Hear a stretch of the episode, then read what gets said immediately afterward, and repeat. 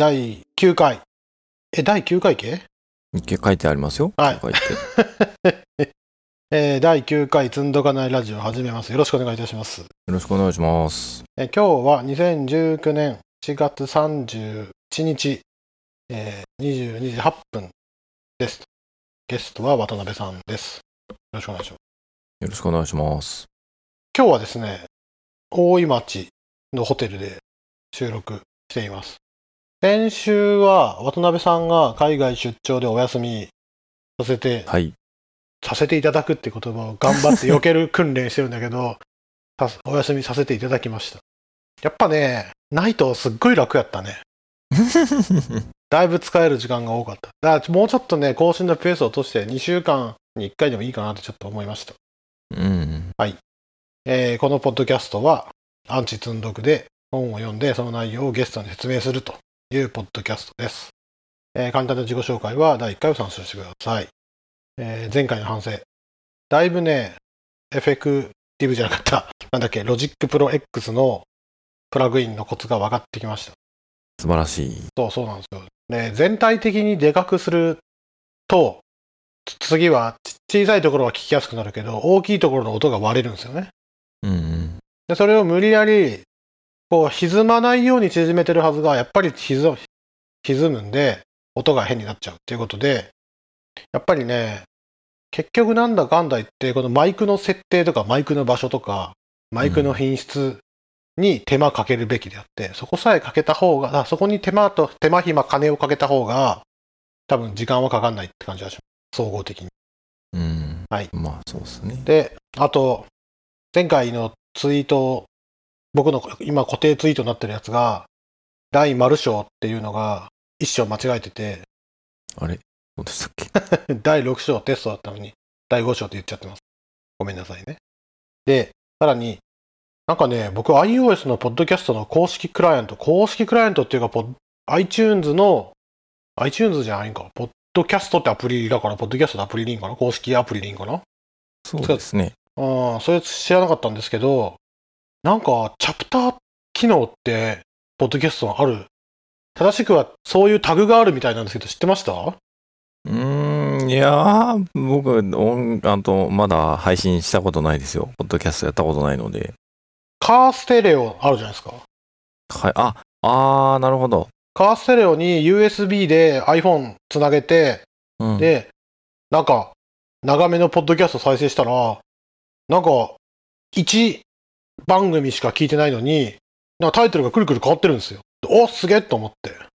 トラックが選べる。そうなんですよ。僕もトラックなのかなと思ったらトラックじゃなくて、1トラックの中に何チャプターも打てるらしくて、トラックって言ったら CD でいう曲じゃないですか。早送りってたら、そうですね。そうじゃなくて、本当一つのオーディオの中に、チャプター1、チャプター2、チャプター3っていうのがどうも打てるみたいで、なんか、どうやって打てるのかなってちょっと調べたら、ちゃんとアプリとかあるみたいで。うん。ただめんどくさくないと思いますけどね。まあまあまあね。でもこん、僕らのね、今回のやつだったら、割とわかりやすいか。ここの時は40何章してましたよとか10何章してましたよって言えるんで。うん。まあ、まあ、おいおいね、あの、2時間の番組みたいなやつはね、あった方が親切かなっていう気はしますよね。せやね。長ければ長いほどいるよね。まあ、じゃあそういうわけで本編、本編なんですけど、もう今日最終回予定ですよ。感動の。あ、じゃあ、エフェクティブルビーの最終回予定ですよ。ああ。フィナーレ。になるね。1年かかるって言ってたのを頑張って3ヶ月で終わらせたんで、だいぶきつい収録だったんですけど、まあまあ、もしかしたら終わらないかもしれないですけども、ちょっと頑張っていこうかなと。思います延長戦も。そうですね。これを収録終わったら次は、もう次の方も考えるとか、あとまだ、なんだっけ、アクティブレコードの話も終わってないから、ちょっとそっちを、え？アクティブレコードの話終わってないですよ。おーおーエンタープライズアーキテクチャパターンと、おう。えっ、と、SQL、あー SQL アンチパターン。SQL アンチパターンか。SQL アンチパターン。僕ちゃんと用意してあるんで。いや、あるけども、てか、だいぶ前ですよね、読んだの。まあそうですね。うん。まあ、エフェクティブ Ruby は渡辺さん読んでないからうん。いいんだけど、あ、その2冊やるときは、誰かもう一人呼びます？読んだことないっていう人。もう、ちょっと待って、もう一人って予約に入ってるけど。3人、あ、なるほど。渡辺さんと俺で、その子に説得するっていう。うん。お、お、お、つん、え、ちょっと待ってね。積んどかないいんなんじゃないですか？積ん、積んでないんでしょこれ？そうそう、そう、そういう話なんですよ。エフェクティブルビーは渡辺さん読んでないから、全然オ OK だと思うんですけど、両方とも読んだことある本っていうのはおかしくないですか？潔癖すぎるかな？うん、まあ、うん、この本めっちゃいいよねって盛り上がってる体でやるっていうのは、まあ、一つのやり方かもしれないですけどね。まあちょっとみんなと、みんなとっていうか、僕の話を引き受けてくれそうな人と相談しよう。ちなみに、次は、クリーンアーキテクチャやりたい、やってほしいっていうリクエストが来てて、ほで、ああ、確かに積んでますわっていう人も見つけたから、う。ほうほ残念ながら渡辺さんクリーンアーキテクチャ読んじゃったんで、う。うんそうですね。はい。なんで、渡辺さんが説明する回でもいいですよ。え、ちょっと待って。だけど、まあまあまあ、そういうわけで、ね、渡辺さんには3ヶ月お付き合いいただきましたが、次からはもしかしたらっていう感じで、ね、またご協力早くもレギュラーに。そう、まあまた、ね、ご協力くださいということで、さあ、頑張って本編、本編いきますね。はい。えー第7章、ツールとライブラリ。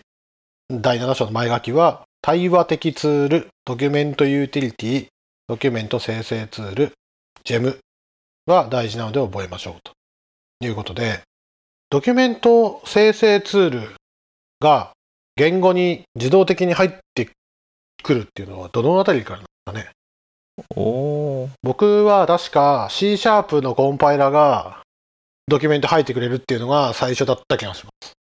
うんうんつまり言語自体にその機能があるってことね。うん。うーん。JavaDoc とかは Java 自体にあるんかな？ちょっとわかんないけどな。Java 自体なんですかね。Java、えっ、と、そうな、えっ、と、LL のうんうん。老害的な発言をすると、うん。もうパールドックが走りじゃないかなっていう気がしますね。なるほどね。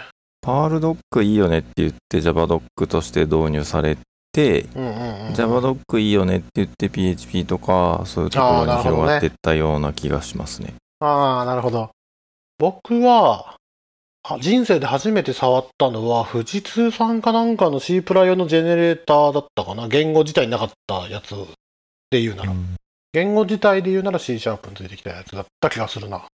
うん。まあその辺がドキュメント生成ツールで、読むのは、確かその時ワードかなんかのファイルに出されたんじゃないかな。C シャープのやつは Windows ヘルプだったかな。うわあ、覚えてないな。あありそうですね。あーでも Windows ヘルプと、今、Mac で言うと Dash かな、うんあれなんか雰囲気似てる感じがするな。それなんと、かあれですよね、Windows ヘルプっていうか CHM? コン？あ、あ懐かしいな。コンパイルドうんなんたら HTML? マニュアルかな？かな？わかんないけど。あれは良かったですね。あれもなんか2バージョンぐらいあるんですよね。確か。ああ、そうなんですか。はいはいはいあれ、なんかスマホでも見れたりしますよね。あ、さすが。マジかよ。そういうアプリも確か。そういうことも含めてマイクロソフトは神やなってずっと思っとったな。特にね、その、クラスライブラリとかも、ああいうのないとヘルプ読めないですよね。うん。特に、メソッド名が同じで、こいつの実装はこうなってるとかだともう本当に大変なんで。うん。で、あと、やっぱり GEM っていうのは Ruby、あ、つまりパッケージマネージャーっていうのはやっぱ Ruby が元祖的なことがあるんですか？いや、えっ、と、それも、パールなんとかドッ R ク。にはありましたね、だいぶ昔から。えっ、と、C パンって、あ、C パンだ。ははは。Y なんとかってありませんでしたっけ？Y なんとか。なんか全然違う話か。そうかえっ、と、あえうんと、ドキュメント、Ruby のドキュメントで R、今これ RDoc って書いてありますけど、うんうん。今、あの、一番よく皆さん、僕もですけど、見るやつって、うん。rubydoc.info うんうんうん。じゃないですかね。見る見る見る rubydoc.info。これ、ヤードで作ってますよね。ああ、ヤードか。そうだ。ヤードだ。Y なんとかって多分ヤードだ。うん。うんうんヤードは、RDoc と何が違うんですか？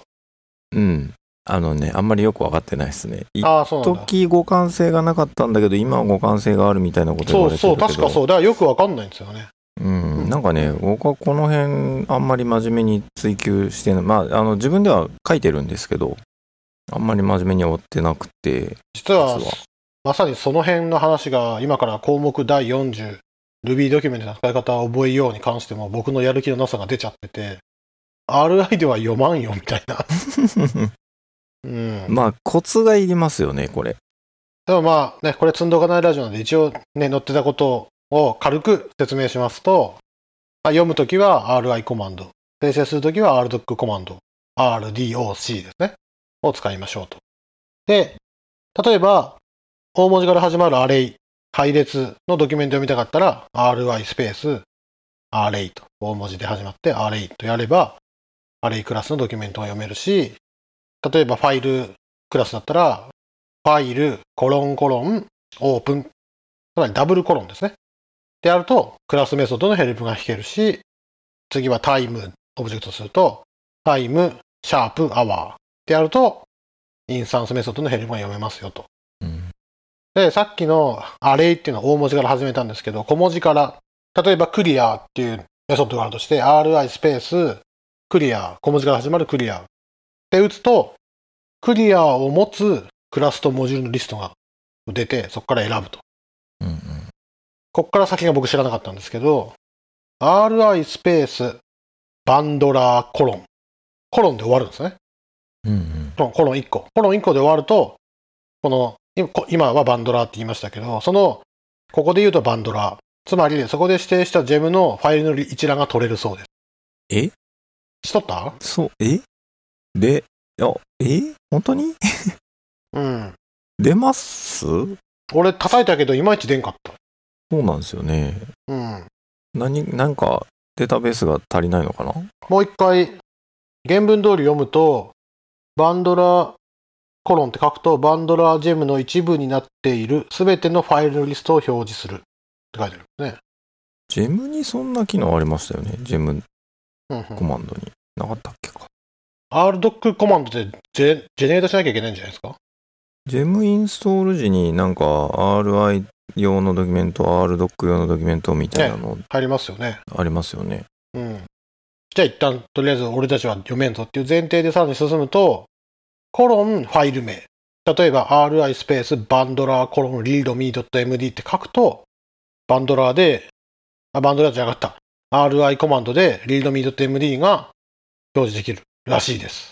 うん、動かないですね。で、これ、やろうと思ったんだけど、ファイルリストが出てこないから、そもそも表示できない。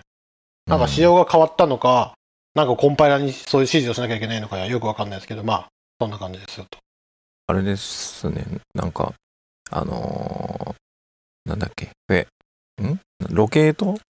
うん、場所？あの、要はファイ、ファイルのうんうんデータベースを作らないとロケートコマンドって聞かないじゃないですか。あはいはいはい、そうでしょうな。あんな感じなのかな？まあ、多分そうだと思います。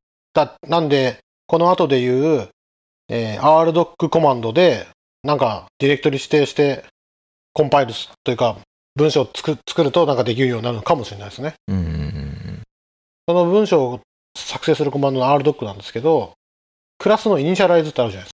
initialize メソッド。 new するとき呼ばれるやつですね。はい。ただ今僕が口頭で言った通り、ヘルプにはクラスの new として載るそうです。うんうんうんうんうんで、 initialize に書いてあるコメントは、この世からなくなります。そうでしたっけ？そうらしいです。つまり、 initialize と new、ん？ initialize のコメントを解析すると new として公開されて、だから initialize にコメント書いておくと、あじゃあ new にコマ、 new にコメント書いておくとなくなるんか。うーん。だ new なんてメソッドないんか？作れんのか？いや、作れますよね。オーバーライドしたらできるのが。できますね。うんうんうん。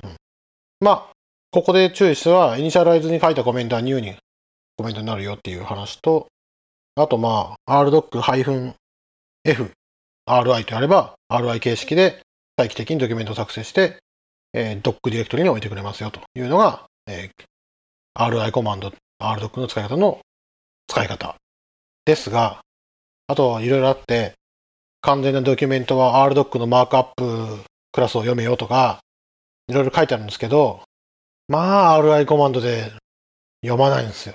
ヘルプを。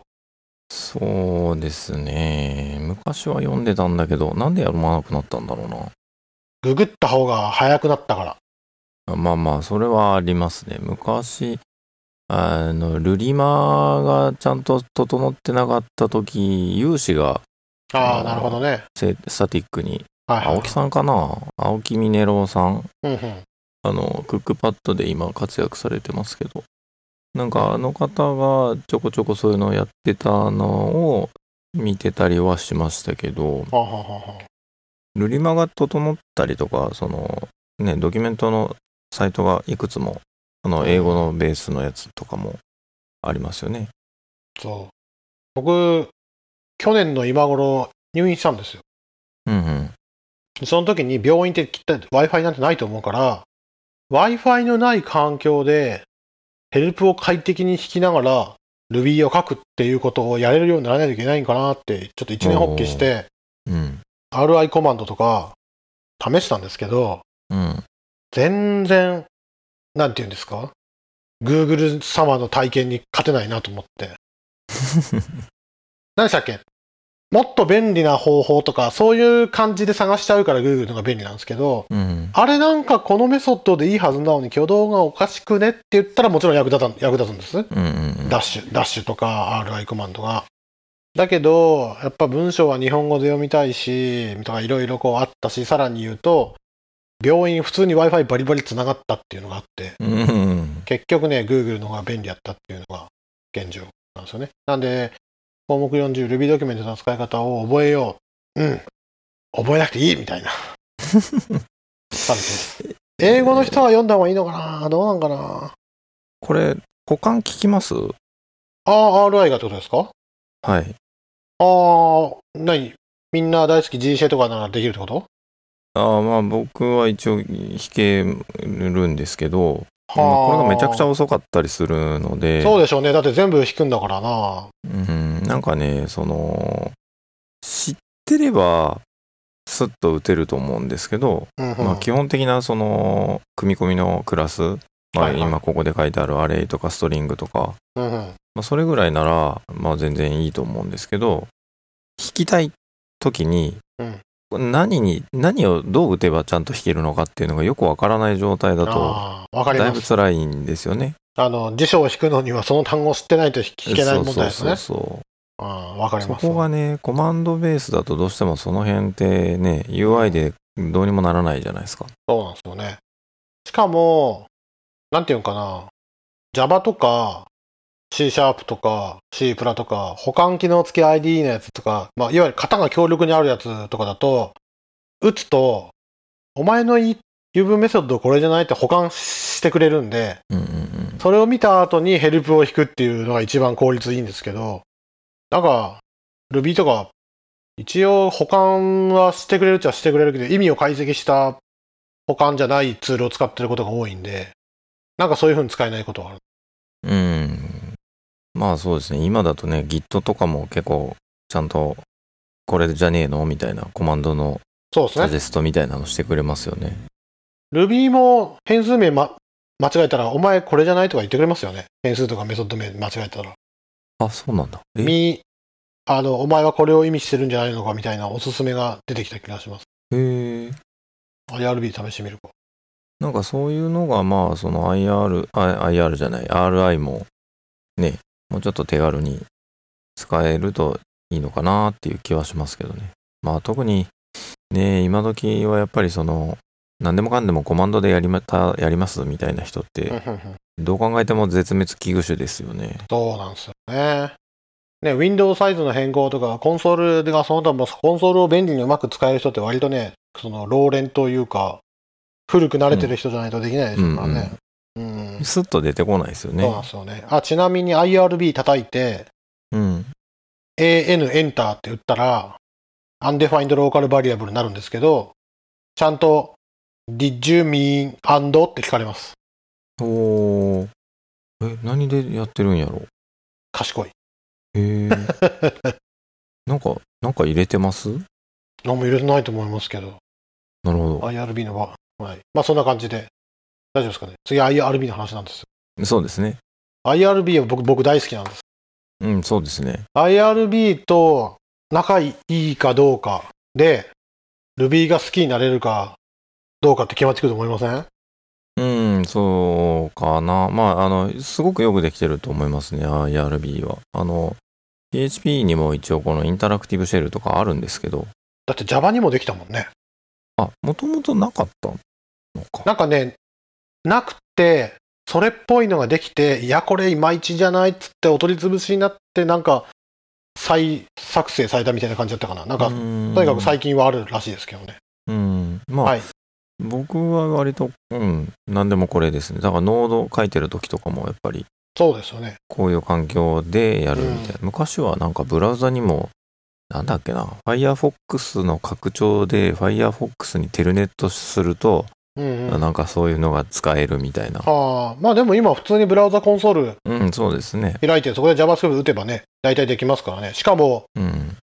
え、Chrome だったかな ?Safari だったかな？確か Chrome だったと思うんだけど、jQuery 入ってたら、割とすごいことを教えてくれたんですけど、確か。うん。まあ、jQuery のセレクター書いたら、こうじゃね、ああじゃねとかって、すごい親切に教えてくれた気がする。うん。あの、保管も結構強いですしそうそうそうね。そうそう。あのね、うん高校生相手に、ホームページ、JavaScript を教えることになったことがあって、うん。それはやっぱすっごい楽でしたね。だってみんなブラウザ開いてコンソール開いてたらありますからね。うん、そうですね。うん。というわけでみんな大好き IRB。IRB って何の略でしたっけ？インタラクティブ Ruby じゃないですか？うんうん多分。IRB。インタラクティブ Ruby。正解。プログラミング言語がレプル、リード、エーバル、プリントループうん。を持つのは珍しいことではないってあるんで、まあ最近はみんな持ってるってことですね、やっぱね。うんうん。その IRB の高度な機能を使えるようになろうというのが項目41で、えー IRB コロンコロンエクステンドコマンドバンドルモジュール、うん。もしくはそのモジュールにインクルードされる、あ、そ、それにインクルードされるモジュールで IRB をカスタムできますよと。あ、いや、IRB をカスタムできる。IRB 中にタイプするコマンド、カスタムコマンドを定義できますよと。うん。で、ちなみにこのサンプルでは、その IRB コロンコロン ExtendCommandBundle クラスに time っていうインスタンスメソッドを生やして、でその結果、 time do でブロックを食わせると、そのブロックにかかる時間を表示するっていう便利メソッドを定義してうん。ます。そういうこともできますよっていうのと、次が、アンダースコア変数で最後の式の結果にアクセスできる。まあこれはね、最初に習うことかなっていう感じですよね。え今もそうできるよね。一番最初の章でおすすめしないって言われてたやつじゃないですかね。それは何でしたっけ ?IRB じゃない、ないんじゃないですか？IRB じゃないですけどね。あーあ、え、IRB じゃなくてアンダースコアでアクセスできるんだっけ？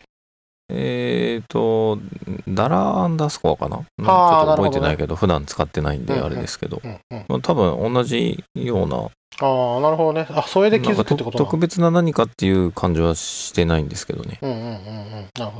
まあまあ、ね、デバッグとか使ってて、特に、なんだっけ、モデルでファインドして、そのファインドしたモデルをこうして、ああしてとか試すときとかはね、これが一番楽でいいと思う。はい。で、さらに、IRB コマンドにセッションがあるらしいんですよ。いや、これは知らなかったですね。不勉強。IRB コマンドを実行してる IRB コンソール入りますね。IRB メインなんとかってなってるときに、さらに IRB オブジェクトって叩くと、そのオブジェクトがセルフの IRB が始まるんですよ。うんうんうんで、シェルのフォアグラウンド、FG コマンドみたいに、FG、あ、その前に jobs ってやると、こう動いてるセッション一覧が取れて、うん。うん。FG でそのセッションアクティブにできますよと。0。おーおーなるほど。ね。面白い。はい。それで、例えば変数とか捕まえてて、セッションに保存しといて、で、あれこれやって、セッションも入って、あんじゃこうじゃっていろいろできるみたいです。へー。これ面白いですね。はい。だけどこれがめっちゃ有効活用できるぜ俺はっていう風になる自信はあんまりないですけど、うん、なんか覚えてられない気はしますけどね。はい。でも、デバッグのウォッチ式みたいな感じで、セッション取っとけば、そのオブジェクトに入れるのかなっていう感じはしますね。うん。で、IRB は標準でもいいけど、 Pry も検討しましょうと。うんうん。まあ、 Pry はね、大体、今、 Rails に Pry ってデフォルトに入ってるんでしたっけ？もうまだ入ってないんか。デフォルトなんですか？おーデフォルトではない。じゃああれみんな頑張って入れとったんか？まあでも、大体、えっ、と、 pry-byebug でしたっけ？はいはいはい。 byebug byebug 系のやつですか？うん。ああ、なるほどね。プライバイバグは、プライの色とかコンソールのバイバグだ。うん。ああ、それ面白いな。なるほどな。はいで、なんか、バイバグ、え、違う、バインディングドットプライってはいはいはい。書いて、割って開いてみたいなのを使うので、なんとなくみんなプライ使ってるんじゃないかなっていう気はしますけどね。僕のエンドツーエンドテストの必殺技ですね。おおなるほど。えっ、と、セレニウムウェブドライバー起動したら、binding pry して、うんうん。 Rails の end to end のテストのところからコンソール乗っ取って、そこで叩いて、 DOM があるかどうかでた試したりして、ちゃんとコードを書いて、それをコピーペーストして、本番運用すると。ああ、なるほど、なるほど。それがないから、今までいちいち一個ずつ実行してたり、あとね、前テストの話でスタブの話とかあったじゃないですか。はいはい。あれを僕理解する前だったから、もういちいちマスターレコードじゃない、テスト用レコードを書き換えたりしてたんですよ。うんうんうん。例えばこのユーザーのこのフラグがオンだと変になっちゃうから、これをオフにしてオンにしてって、わざわざデータをアップデートしてから処理してたんですけど、そういうのもやんなくていいってなると、まあ割と今度からテストもうちょっと効率よく書けるかなとは思いますが、何の話なんだっけ？IRB。IRB の話を。まあ、とにかく IRB は便利だから、めっちゃ便利だし、今、渡辺さんがおっしゃった、おっしゃっていただけたように、 binding pry とか覚えると、うん。めっちゃはかどりますよっていうことですよね。そうですね。僕はあの、シェルのエイリアスで Pry 呼んでますね。ああ、なるほど、ね。IRB って打つと、実は Pry が立ち上がってる。うんうんうまあ、ただあれですね。あの、RB 演舞とかで Ruby いくつも入れてると、入ってる時と入ってない時があるんで、っそうなんですよね。あの、ルボコップもそうですよ。あれ？変だな、っつって。ていうのはありますね。まあ、そんなところです。だから IRB 便利だからみんな使おうっていう話。はい。あの、レイルズ開発してるとき、まずうん、レイルズ S して、1個レイルズ C して、あ、うんタターミナルをいくつも並べて、うん。1個はレイルズ S、1個はレイルズ C、うん。1個は IRB ってやりません？あ、おレイルズコンソールの他に IRB がある。はいはいはいはい。ああ、なるほど。それはですね、僕が新人だった頃に、ボーランド C プラでも、マイクロソフトの C プラでも、ちゃんとコンパイルできて動作が同じかどうかっていうのを試すっていう癖がついちゃったのかわかんないですけど、はいはい。これは、レイルズが拡張したものなのか。Ruby のものなのか確認したいなって思う欲求に駆られることがすごく多くて、うん。その時に IRB でない、ない、その、そんな知らんって言われた時とかに、あ、やっぱりねって思ったりして安心するって単にそれだけなんですけどね。うん。なるほど。うん。まあ、そんなとこかな。はい。じゃあ、次行きましょう。4分12。バンドラーでジェムの依存関係を管理しよう。これもう、あれじゃないですか。誰も反応、反論できないし、はい。はいとしか言えないですよね、これ。そうですね。もう全部バンドラでできるようになりましたからね。うんうんうん。あ、一応書いておく。一応僕がそうだなって思ったのは、バンドラーをロードした後、バンドラー .require と書けば、ジェムファイルのファイルを、あライブラリを、ジェムを全部ロードできますよっていうのは、確かに、僕最初分かんなかったです。うん。何のこっちゃと思って。特に、レイルズとうかん。覚えると、レイルズで require ってなかなか書かないじゃないですか。うん。全部やってくれますからね。だからいまいちピンとこなかったんですけど、なるほどなと思った記憶がある。で、アプリを開発するときには、ちゃんと GEM を GEM ファイルに書いていきましょう。and、GEM ファイル .log もちゃんと、えー Git とかのバージョンコンカレントシステムで管理しましょうというのが一つ。でもう一つが、GEM を開発するときね、アプリじゃなくて GEM ライブラリを開発するときにはう、ん。GEM スペックファイル、だいたいライブラリメイドと GEM スペックですよね。うん。うん。にちゃんと書いて、gem ファイル .lock はバージョン管理しないようにすること。うん。まあ、大体鉄板の設定って感じですそう。ですね。なんか、昔は、えー何、どっちがいいの？みたいな、うんうんうん。ありましたけどね。もう安定した感じはしますね。そうですね。最近のソースツリーのバージョンアップで、ジェムファイル .lock とか、パッケージ -lock.json の diff を表示しないっていう設定がデフォルトになってるんですけど、あれなんでなんですかね？うーん。ジェムはともかくパッケージは結構でっかい変更がちょこちょこ入る気はしますね。確かに。ああ、だから？イン、なんだっけ、インテグリティとかうん。ないんだっけ？あれ？バージョンの管理しないわけじゃなくて、単に差分を表示しないようにしてるだけだから、多分まあ問題ないっちゃ問題ないんでしょうけど、うん。なんか気になって気になって中身見たいんで、その設定外しちゃいましうんまあちょっと気持ち悪いですね。た。うん。なんていうの？見えた方が安心するっていう。うん。うん変わらないわけないじゃんって。たまに本当に変わらない時ありますしね。ああ。ジェムファイルは変えたけど、ジェムファイルロックは変わらないみたいな時も、まあなくはないんで。僕が今すっごい困ってることが一つあるんですけど、もうそれが NPM の理解が足りないのか、そのフレームワークの理解が足りないのかわかんないんで、これはまたもう誰かに聞きたいわ。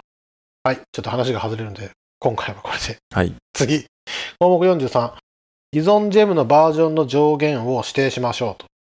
書いてある内容によると、バージョン要件の上限を省略するっていうのは、全バージョンをサポートするって言ってるのと同じだぞと。うん。それで、ニョロダイナリー。これ以下だっけ？じゃあこれを含む、あ、ここに行かないようにするっていう、でう、んうん。の仕方かな？と、チルダーダイナリー3.1って書いたら、3.09とか3.099とか、それは OK だけど、3.1になったらダメになるってことですよね。うん。それを、なんで、そういうふうに、このバージョンを超えちゃダメでしょっていうことだから、悲観的バージョン演算子って呼ぶらしいです。知ってました？えー、そん、そんな名前が。この本の作者が勝手に呼んでるだけな気がするんですけど、まあでも最近みんなこんな書き方ですよね。はいはい。要はそ、そこまでいかないように書くってことですよね。うん。で、こんだけ省略、あ、こんだけ紹介しといて、完璧バージョン演算しなくて、バージョン番号の範囲を明示的に書いた方が、まあやっぱりいいよと。ここでは動くって分かってるんだからっていうのは、ここに書いた方がいいよっていう話ですね。はい。まあ特に一般公開するときには、まあ安全でしょっていうのをちゃんと書いた方がいいよと。で、上限も、上限は次に、要は互換性がなくなっちゃうバージョンがあるんで、それの直前までというふうに指定できるようにしましょうということなんですけれども、そもそもですね、Ruby って大体3桁じゃないですか。はい。一番上がメジャー、真ん中がマイナー、最後がパッチバージョンっていうらしいんですけど、うん。別になんか、ジェムスペックファイルで書くだけで、特にないですよね。こういう場合はあこうしましょう、ああいう場合はああしましょうっていうガイドラインだって。あるんですか？と、プロジェクトごとじゃないですかね。セマンティッそうですよね。クバージョニングに従ってる人たちとそうでない人たちはいる気がしますけどね。うん。なんで、このジェムのこのバージョンで書くときは、そのジェムのバージョンの付け方も学んでから、これぐらいなら多分いけるでしょっていうふうに書いた方がいいよってことですね。うん。まあ、自分が使ってる依存してるやつのバージョンの情報はちゃんと言いましょうよっていう気持ちはあるんだと思うんですけど、いやもう、きりないよ。うん、そうなんですよね。そこはそう。まあ、えっ、と、でもまあ、ここに書いてある通りで、えっ、と、自分でライブラリーを作って公開しますって時は、まあ確かに、勝手に互換えいが壊れないように、うん依存してるやつのバージョンが上がらないようにっていうのは、してるような気はしますけど、逆に、その、例えば Rails アプリとかになると、あんまり絞らないような気はしますね。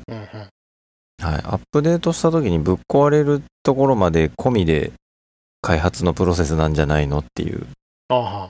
あの、それを指定し始めると、今度、アップデートをどういう風にやっていけばいいかっていうのを、えーバージョンアップ、依存してるライブラリのバージョンアップも CI で回すみたいなのを多分やらないと、そうなんですよね。どんどん腐ってくと思うんですよね。よく古いライブラリとかプルリクだけされてますよね。うんリビジョンここまで対応してくれよ、このライブラリ。動くっていうの俺知ってるから、みたいな。いやその辺がちょっと悩ましいなと思ったりはしますね。なるほどね。自分でジェムのバージョン、あ自分でジェム作るときは、厳しめに書いてもいいんじゃない、うんじゃあ、き厳しめに書いといた方が、なんじゃ、いきなり4関係になったぞっていうことは、依存関係が解決できない以外ではないってことでいいんですよね。うん。なんかセキュリティフィックスとかね、本当は上げた方がいいんだけど、ほったらかしになりますみたいなのってやっぱ出ますからね。そうなんですよね。今、オムニオースが熱いって知ってます？あ、そうなんですか？今、オムニオースが、4月の頭ぐらいかな？に CVE 出て、なんとかしろよって。って言われてるんですけど、まだ対応バージョンがリリースされてないんですよ。うーん。僕はすごい困ってるんです。まあまあ、それこそモンキーパッチでなんとでもなりそうな気はしますけど。いや、すっげえ議論してますよ。こうしよう、ああしようとか、このオプションうん。増やしてこうしようとか。はい。全部ってのはそんな感じってことで。はい、次。うんあ、これで、えー第7章終わりです。ツールとライブラリ。はい。はい。じゃあ、残りいきますか。もう40分ぐらい喋ったけど。だいぶ脱線しましたけどね。はい。じゃあ、第8章。はい。メモリ管理とパフォーマンス。えー、引用を読むところから。Ruby はプログラマーを幸せにし、そのためプログラマーの生産性を上げるというのは、昔からエレベーターで上司を説得するために使われている文句だと。Ruby を使わせてください。生産性が上がりますと。ね。本書は Ruby を使う幸せをさらに高めるためのガイドだと考えることができる。もっともこの章を除けば。というわけで、この章は GC の仕組み、えっ、と、ガベージコレクションですね。ガベージコレクションの仕組み、パフォーマンスの調整方法など、えーガベージコレクションを深く理解するところから始めるというのが、えー最終章、第8章なんですけども、GC 一冊いきますよね。そうなんですよ。GC 一冊行って、まあちょっと後で話するんですけど、基本的には、あと、じゃあもういきなり48ありますね。44、これ Ruby のガベージコレクターの動作にならなれようということで、引用から始めると、IRB を起動すると10万個ぐらいのオブジェクトが作成されますと。で、その後、GC が作動すると、アクティブオブジェクトの数は1万2000個ぐらいにいきなり削減されるというのが、Ruby のガベージコレクターと IRB の関係なんですけれども、もうね、延々と6ページにわたってガベージコレクトの説明がこう載ってて、しかも、あの、Before2.1 なんですよ。うん。Before2.1 と After2.1 なんで、その世代別ガベージコレクターっていう最適化が2.1で入ったんですけれども、うん。それに関する解説とかも載ってるんで、めっちゃ長々と載ってます。でここに載ってるのは2.1だとこうなりましたよって書いてあるんですが、果たして今 2.6? はい。2.5でしたっけ ?2.6 で2.6.2ぐらいです。3が出たんだっけ？263ですね。ですよね。263においても同じかっていうのは分かんないです。まあ、それぐらいパフォーマンスに関わることなんで、あの、バージョンアップもガリガリしてるはずなんで、ね、難しいと思います。10年ぐらい前に、ガベージコレクションのアルゴリズムの実装っていう、多分ね、初めてガベージコレクションのについて真面目に書かれた本一冊丸ごとって出たんですよ。うん。うん。で、めっちゃ欲しかったんですけど、3000円ぐらいする本だったんで、確か。うんん。俺、ガベージコレクション使わん C プラで書いてるしなって思ってたんです？うんでも、だからこそ、そういう哲学知っとかないといけないのかな哲学じゃない、理論か。知っとかないといけないのかなと思ってる間に、もう今日になってしまって、もう全然、絶版になってしまったのが手に入んないなと思ってたら、えっとね、5年ぐらい前に、松江オープンソースラボってとこに行ったんですよ。うん。だそこの本棚に入っ置いてあって、うわ、めっあれ、あの、NACL の方、そうなんですよ。そうなんです。うわ、めっちゃ読んで帰りてーと思ったのに、そんなもんじゃないぐらい忙しいから僕は松江にいたんですよ。だから、えー読めなかったんですけれども、なんか一時毎年その方 Ruby 会議で GC の発表されてましたよね。多分ね、それがこの、なんていうんですか、2. 点、ビフォー2.1から新、2.1から面々と続く Ruby の話、あ、Ruby の GC の話なんじゃないですかね。うん。Ruby とかってね、GC 気にしなくていいはずなんだけど、まあやっぱりこのね、さっきこの引用でも言った通り、この章を除けばの話だがっていうぐらい頭の痛いところで、GC の挙動が気になって夜も眠れずっていうのがやっぱ続いちゃう。ね。C プラから特に来たりすると、勝手に消えるってどういうこととか、逆に消すことはできないとか、辛すぎんとか。で、大体ね、C シャープとか Java に C 言語とか C プラから初めて行ったら、この GC の実行っていうのを手動でやりたいとかって本当思い始めるんですよ。俺のプログラムがこんなメモリを食うはずがないとか、お前、俺の都合のいい時にちゃんとメモリ最適化してよってやっていや、コントローラブルな気持ちになりたいんですよ。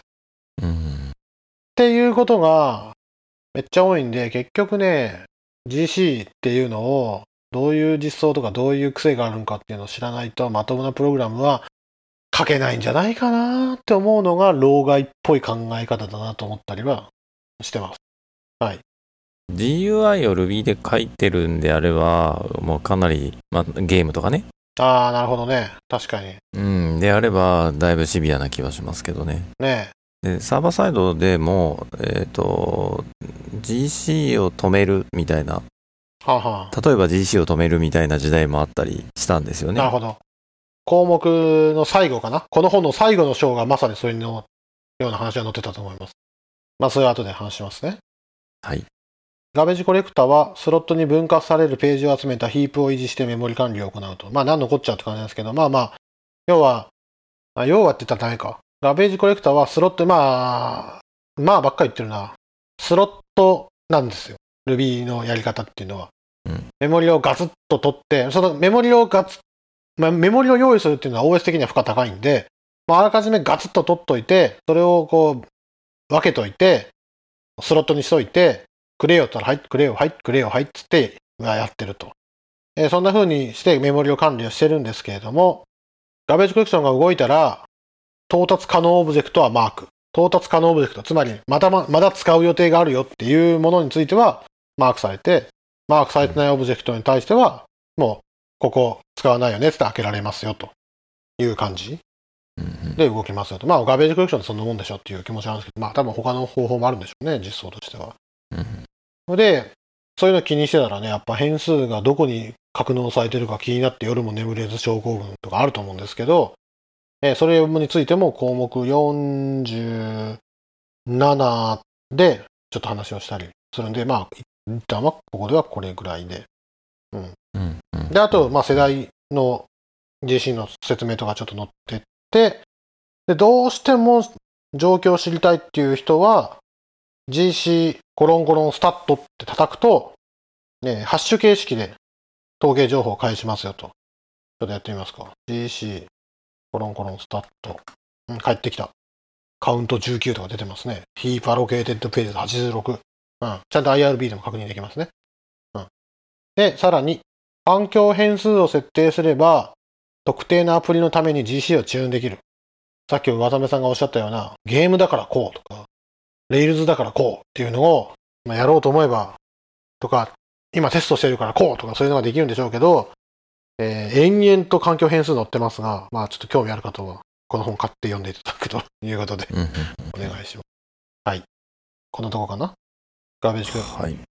ガーベージコレクターのパフォーマンスチューニングまで来て、頭が痛い、辛い、メモリがどうだっていう話になったら、結局、Ruby のガーベージコレクターの仕組みって分かってないと辛いよっていう話です。で、知ってれば GC スタットとか叩いた時に、その意味も分かるし、手がかりないよりはいいでしょうってことですね。うん。次、項目45。ファイナライザーでリソースリークを防ぐセーフティーネットを作ろうと。ファイナライザー、使ったことあります？いやー、自分では使ってないですね。多分相当シビアな、ね、ドライバーとかミューテックスとか、そういう OS ネイティブ、ネイティブじゃん、プリミティブ。まあ、OS の発行するようなリソースを管理するときは多分こういうの使わなきゃいけないんでしょうけど、まあ基本的には、演習アーセットでできるじゃんっていうのが前勉強したこと。えっと、他の言語でいうファイナリーとかですかね。トライ、キャッチ、ファイナリーか。要は、トライの中で例外が投げられようが、投げられたとしても、ファイナリークは絶対実行されることが保証されてるっていうのが、えー、Ruby でいう演習アークなんで、あ、うん演習ア説か。演習ア説なんで、えそれをうまく使いましょうと。で、演習アーの外でどうしてもリソースのアクセスしなきゃいけないっていう時にだけは、この finalizer っていうのを使いましょうっていう話で、 ObjectSpace っていうクラスがあって、そのクラスに define finalizer っていうメソッドが入ってます。クラスメソッドですね。で、そのクラスメソッドの第一引数がオブジェクト。で、第二引数は Proc オブジェクトで、何の Proc オブジェクトかっていうと、第一引数のオブジェクトがこの世からなくなるときに、その Proc が実行されますよっていうものを、この define finalizer でえー引数にこう渡してやると、そのオブジェクトが破棄されるときにその Proc が呼ばれるというのが約束されるというふうに作れると。えーとその Proc には破棄されたオブジェクトが渡る。そうですね。うん。なんか記録取っといたりできる。そうですね。引数に渡ってきますね。うんうんうん。まあ、どっか適当なストレージにダンプしといたりできますよ。そうですね。それで、えーと、注意しなくちゃいけないことは、ファイナライザーは OS からもう開 OS にメモリを返却しますよって時にこれ呼ばれるんです。うん。なので、OS にメモリを返却しますよっていう状況にならないと実行されないんですよ。うん。たら、よくやりがちなのは、例えば、USB ドライバーというクラスを作ったと。うんで、その USB ドライバーのインスタンスメソッドに close っていうのを作って、それを使うと、リソースを OS に返すっていう風に、まあ、作ったとすると。うん。で、これを確実に呼んでもらいたいから、ファイナライザーで呼ぶようにしようと。ああ、なるほど。ということで、 Proc メソッドをインスタンスメソッドから引っ張って作っちゃうと、ファイナライザーで呼ぼうにもファイナライザーが使うってことになってるから、あまだ呼ばれることあるわっていうことで、一生 OS に返却されないんで、これ一生呼ばれんやんっていうものができちゃうから、うんうん。注意しろよっていうのがここに書いてある。うんうんうんえっ、と、さらに言うと、オブジェクトが破棄された後、プログラム、あ、僕が今まで嘘ついてたのかな？オブジェクトが破棄された後、プログラムが終了するまでの間の任意のタイミングで呼び出されると。任意っていうのはつまり Ruby が決めるってことですよね。うんうんだから、なんかもうこのメソッドじゃなかった。このオブジェクトもう使われんわーってマークされて破棄されるんだけど、GC がよし破棄したからなって言ったタイミングでファイナライザーが呼ばれるんじゃなくて、なんか Ruby の都合のいいタイミングでうんそれが呼ばれるから、あんまこう期待したような動きを書くなっていうことですね。うんうんミューテックスとかでシビアな待合とかメモリのあのタイミングの待合とかするときにこれ使うと、こっちで Ruby のプログラムの中では解放したつもりが全然解放されてなくて、なんじゃこりゃってなっちゃうんで、注意してね、ということですかね。まあ、ファイナライザー使うところっていうのは、よっぽどシビアなやつ書かない限りはないと思うんですけど、うんうんそうですねまあ再起動絶対許されませんみたいなそうですね、エンシュア説でもダメだっていうんだから、まあ、このサンプルでも、だいぶ苦しい感じでしたね。うん、サンプルももうリソースって書いてある。うんリソースクラスを作ってリソースをクローズするっていうぐらいの抽象度高い感じだってますね。うん。そんな感じで、ファイナライザー一応あるし、うんうんどうしてもクローズしなきゃいけないってのはそういうふうに実装しないっていうのがこの章でした。はい、次。項目46。Ruby プロファイリングツールを使おうと。プロファイラー。引用を言うと、では私の Ruby プログラムのパフォーマンスを上げるために使える証拠はどこにあるのか。まあ、つまるところ、どこをどう良くしたらどうなるのかっていうのはプロファイラー使わないといけないと思うんですけど、そのプロファイラーってのは Ruby の場合はまあ標準でついてますよっていう話なんですけど、うんあ標準でついてるし、さらにもっといい gem もついてますよっていう話なんですけれども、うんいかんせん本が古いんで、今も使えるのかどうかはわかんない。うん。うんただ、いろんなジェム使うことで、関数が呼ばれた回数とか、メモリの量とか、まあいろんなものが知られるんで、本当にその最適化がうまいこといくかっていうのは、ちゃんとこれ見てからやれよとかっていうのが、まあここに書いてあったことですね。そうですね。今だとね今だとっていう言い方もあれか。えっとまあ Rails とかえっと長寿命のプロセスでうんうんうん。えーで、プロファイリングをちゃんとしながら、様子見ながらみたいなのって、まあ、Ruby の道具を使うのもあるけど、うんまあ、インフラ側のね、機能で、今どれぐらいメモリ食ってますよみたいなのが出たりもするし、あと、ん自分がよく多分今後やるのは APM をベースにするんだろうなっていう気はしてますけどね。ああ、はアプリケーション、いはいはいはい。何でしたっけ？パフォーマンス。パフォーマンスモニターかな？モニターで、うん、そう、そんなん、そんなん。この前の上手 UG 金沢でも、まあそうなんだけど、いかにサーバーを使い捨てるか理論だから、サーバーのね、何をウォッチすればいいんかというのと同じで、Ruby のプログラム、あまあでも、ジェムとか、いや、そんなことないんか。やっぱざっくりでっかいプログラム作っちゃった時に、なんかめっちゃ遅い時あるんやけど、なんでなんっていう時に、うん手がかりなしよりかは、プロファイラー使った方が、まずは共通見解作りやすいねっていうのはあるかもしれないですね。うん。まあ、あの、最近はその、ね、えっ、と、もう最近も僕はあのニューレリックのあれ見てないんですけど、うんうん。昔はニューレリックすごいヘビーに使ってましたし、ヨデリック、いくらぐらいのコースでしたそれ？いや、えっとね、ヘビーにっていうのは、よく見てたっていうだけで、お金使ってないですよ。ヘロクのおまけの分。で、だんだんそれが厳しくなってって、やっぱそうなんか。そうそう、前は1週間見れたんですよ。うん。1週間見れて、実は通知も来たんですよ。うんうん。なんだけど、今やると、マックス3日で通知来ないんですよね。通知ってのは何何のですか？えっ、と、こパフォーマンスが落ちてると通かそういうこと？知って、そう、例えば、この、これだけパフォーマンス落ちてきましたよとか、あの、自分で、あの、式を設定して、はあ。これを超えたら通知しなさいみたいな機能があったんですけど、なるほどね。それは、今、ねそれは、そう、無料ではできなくなって、うん今全然何もできなくてびっくりしました。そうなんですよね。で、えっ、と、お金払う気満々だったんですけど、うん。うちが今、ヘロクのチームを作って、チームでアプリを管理してるんですけど、うんうん。それがニューレリックの考えてるユーザーのアカウントの機能とマッチしないんですよ。そう、パーソナルのアプリを作っああ、なるほどね。てるんであれば OK なんですけど、うんうん、チームでやると存在しないアドレスがヘロクからニューレリックに渡ってそうね。なんか、設定できないんですよ。なんかダミーみたいなやつが渡されるもんね。うん、で、設定が何もできなくってお金無駄にしたことがありますね。切な。なるほどね。何もできんっつって、あの、で、もう何もできんからやめるわっつって、じゃあペナルティーなっつって、あの、お金払うだけ払って何も使ってないっていう。切な。でそれ以来ニューレリックは見てないんですよ。なるほどね。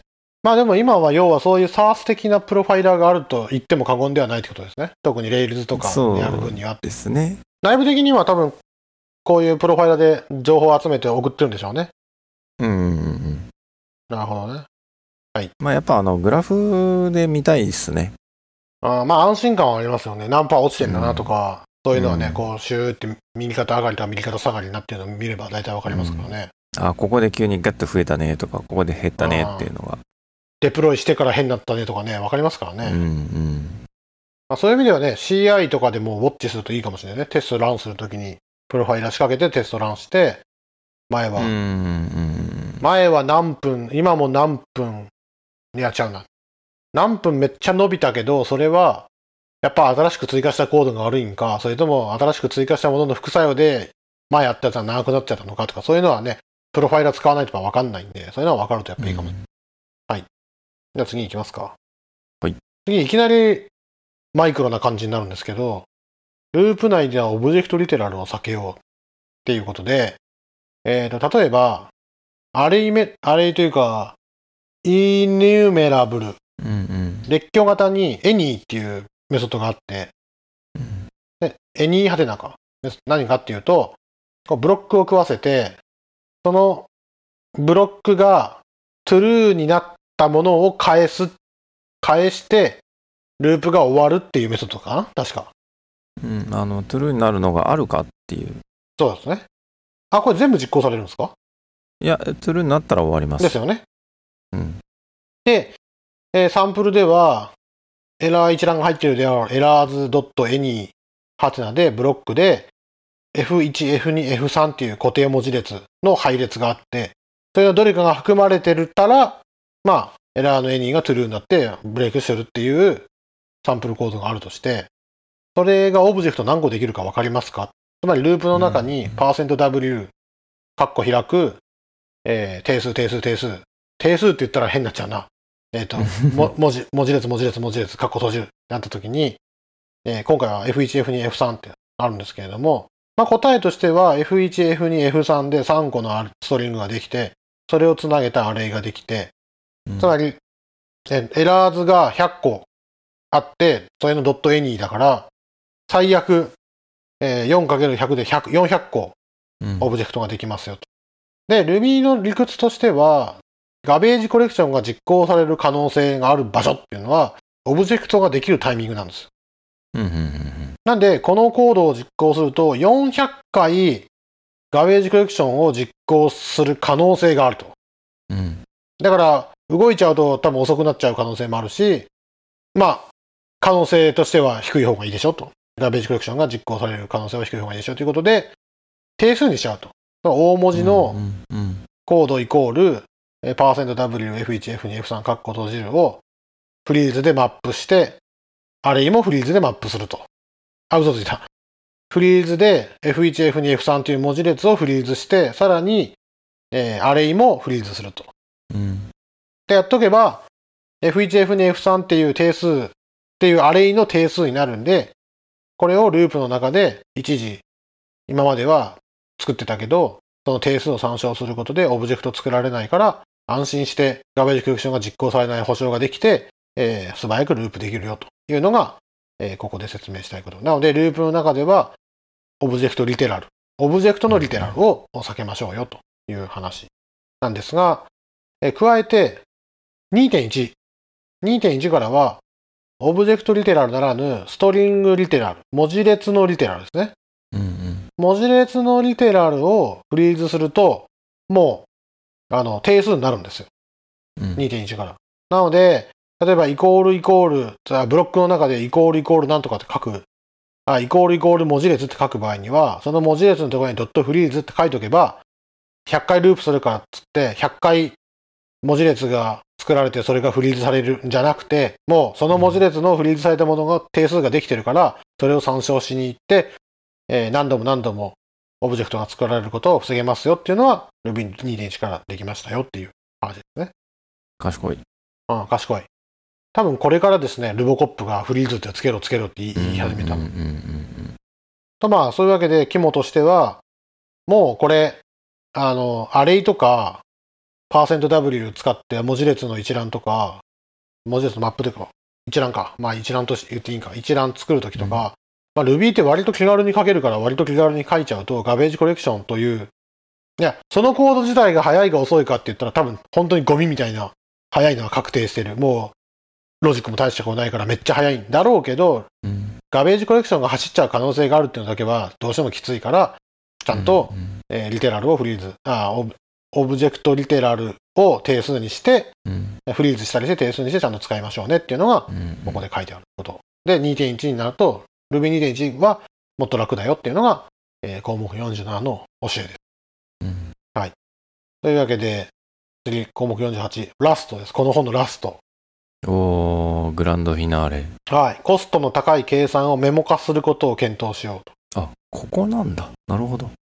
で、メモ化って言ったら何ぞって言ったら、まあ、例えばメンバー変数。あ、メンバー変数って言ったってわかるんけ？まあ、大体伝わるんじゃないですかね。オブジェクトの、例えば、まあ、アットマーク付きですね。アットマーク付き変数とかに検索結、例えば検索結果とかをキャッシュし、キャッシュして置いとくというのが、まあ、メモ化なんですけれども、あのーそれやるんだったらコツとして、こう、メモ化をリセットする手段。例えば、アットマークに無理やり2ルを代入するような、リフレッシュとかそういったようなメソッドをちゃんと用意しとけよと。うんうんそうじゃないと、その、いろいろ副作用がありますよと。さらに、あ、ご副作用って言葉が被っちゃったけど、まあメモ化のために副作用が省略された結果どうなるかを必ず検討せよってあるのは、まあ、例えばオブジェクトを作るときに何々のオブジェクトを作りましたっていうログが出るとか、ユーザーをセレクトしたときにセレクトしたログが出るとかなんですけれども、メモが使われた場合に、まあそういうロジックがスキップされると。それはそうやと。もうすでにあるものを返すだけなんだから。なんだけど、それをこう作ってる間にそれがどんどんでかくなっちゃってやらかすことがあるから、まあ注意してねっていうと。はい。で、さらに、呼び出し元。つまりキャッシュの内容を返すときに、そのキャッシュの中身って、まあいじれちゃうんですよね。Ruby 的には。うん return object ってやって、そのオブジェクトは別に中身変えてもエラーにならないから、うん中身変えた時にエラーにしたい場合は、フリーズして返した方がいいよっていうのが、うんまあ、ここでの教えです。で、さらに、メモ化とかキャッシュっていうのは、大体、こう、実装コストとか調査コストとか、なんかうまく動かなくなった、うまく動かんって時に、調査するのすんごい時間かかっちゃうし、最終手段にしといて、本当にそのせいだねっていうのを、その、プロファイリングして、ちゃんと分かってから、やりましょうねっていうのが最後の教え。うんうん。あれですよね。キャッシュしちゃうと、そのキャッシュをパージするのは難しくねっていう。そうです。パージするの難しいし、うん。パ気軽にパージしてたらこれキャッシュの意味なくねとかもすぐなるし、うんうんうん。結局ね、コスト高いんですよね、真面目に運用するのは。うん。なんで、ちゃんと問題、ここ、問題というか、ここを早くしたいねとかっていう明確な意図があって、ちゃんと作んないと、プロファイリングしないと、ね。時間が無駄にするよっていうのが、まあここに書いてあると。